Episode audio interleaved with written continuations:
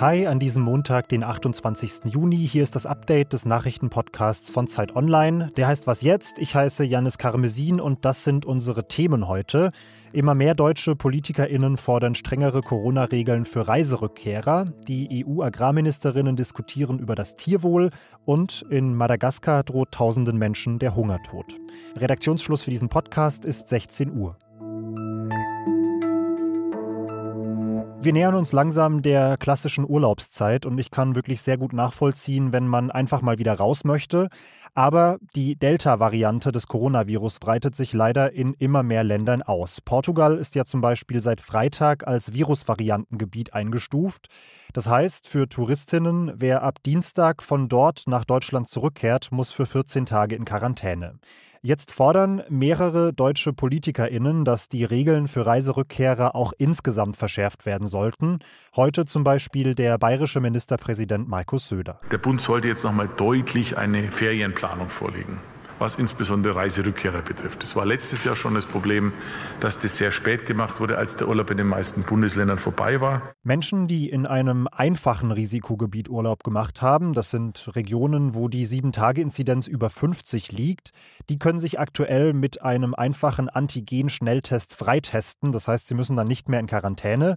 Das findet der erste Bürgermeister von Hamburg, Peter Tschentscher, zu unsicher und sagt deshalb, fünf Tage Quarantäne sollten Pflicht sein sein, ohne Ausnahme. Und danach sollte es seiner Meinung nach dann schon auch ein negativer PCR-Test sein und nicht nur ein Schnelltest.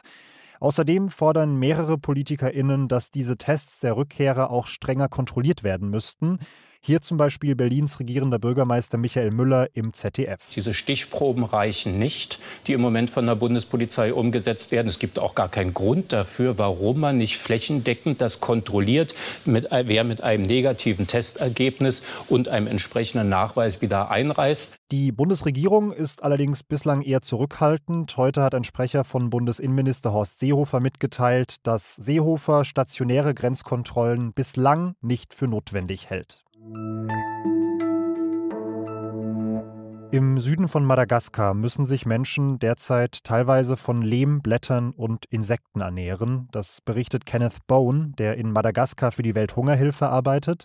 Ich habe heute mit ihm gesprochen, weil dort aktuell die schlimmste Hungersnot seit 40 Jahren herrscht. Uh, über 1,1 Millionen Menschen sind betroffen, sagt er, und etwa 14.000 davon sind schon so stark unterernährt, dass sie in Lebensgefahr schweben. Der Süden von Madagaskar ist generell sehr trocken. Es gibt seit vielen Jahrzehnten immer wieder Dürren, aber so schlimm wie aktuell war es, wie gesagt, seit vielen Jahrzehnten nicht mehr. Crops have pretty much turned to dust. Kenneth Bone erzählt, Pflanzen zerfallen quasi einfach zu Staub. Seit drei Jahren habe es zu wenig geregnet, je nach Region 40 bis 70 Prozent weniger als im Durchschnitt. Und deswegen können sich Kleinbauern nicht mehr selbst versorgen und gleichzeitig werden Lebensmittel auf den Märkten eben auch deutlich teurer. Und das hat klar mit dem Klimawandel zu tun, sagt Lola Castro vom Welternährungsprogramm der Vereinten Nationen. What we are seeing in southern Madagascar is like the impact of climate change at its worst. In Madagaskar, sagt sie, zeige sich der Klimawandel von seiner schlimmsten Seite und das sei besonders deshalb dramatisch, weil die Menschen dort selbst nicht mal zum menschgemachten Klimawandel beigetragen haben. Sie leben sehr einfach, berichtet sie, und es gibt in der Gegend zum Beispiel keinerlei Industrie, die CO2-Emissionen verursacht hätte.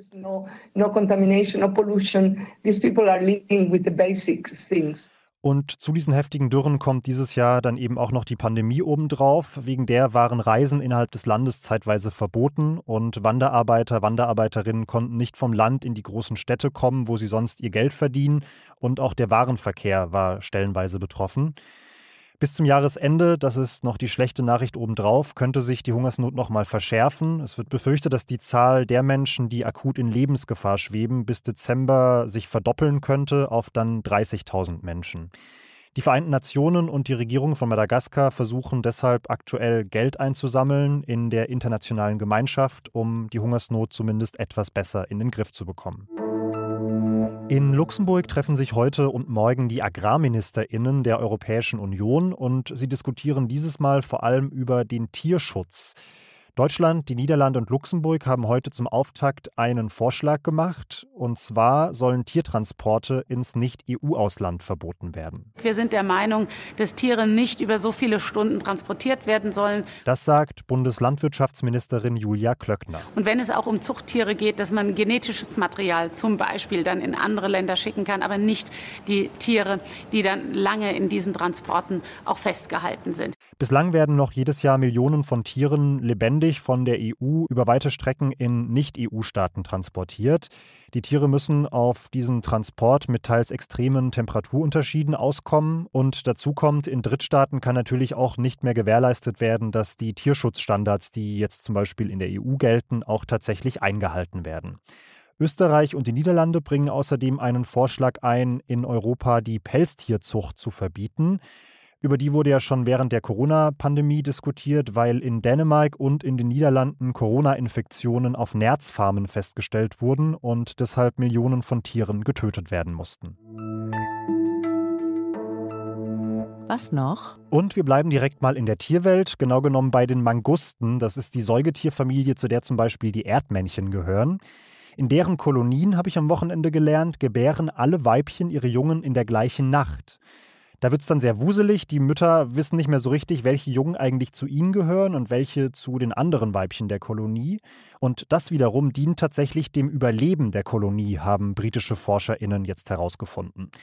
Denn die Folge ist, dass sich nicht jede Mutter nur um ihre eigenen Jungen kümmert, wie man das erwarten würde und wie man das auch sonst so von Säugetieren kennt, sondern alle sorgen gemeinsam dafür, dass die Schwächsten unter den Neugeborenen der Kolonie besonders gut versorgt werden, denn es könnten ja rein hypothetisch immer auch die eigenen Kinder sein. Besonders gut hat mir dann eigentlich die Schlussfolgerung des Studienleiters aus dieser Erkenntnis gefallen. Er sagt, das Unwissen in der Kolonie, wer jetzt eigentlich zu wem gehört, führt zu einer gerechteren Verteilung der Ressourcen innerhalb der Kolonie und damit im Endeffekt auch zu einer gerechteren Gesellschaft. Und damit sind wir am Ende dieser Folge. Sie können uns noch schreiben an wasjetzt.zeit.de. Morgen früh meldet sich Susanne Hangard bei Ihnen. Mein Name ist Janis Karmesin und ich verabschiede mich. Bis dann.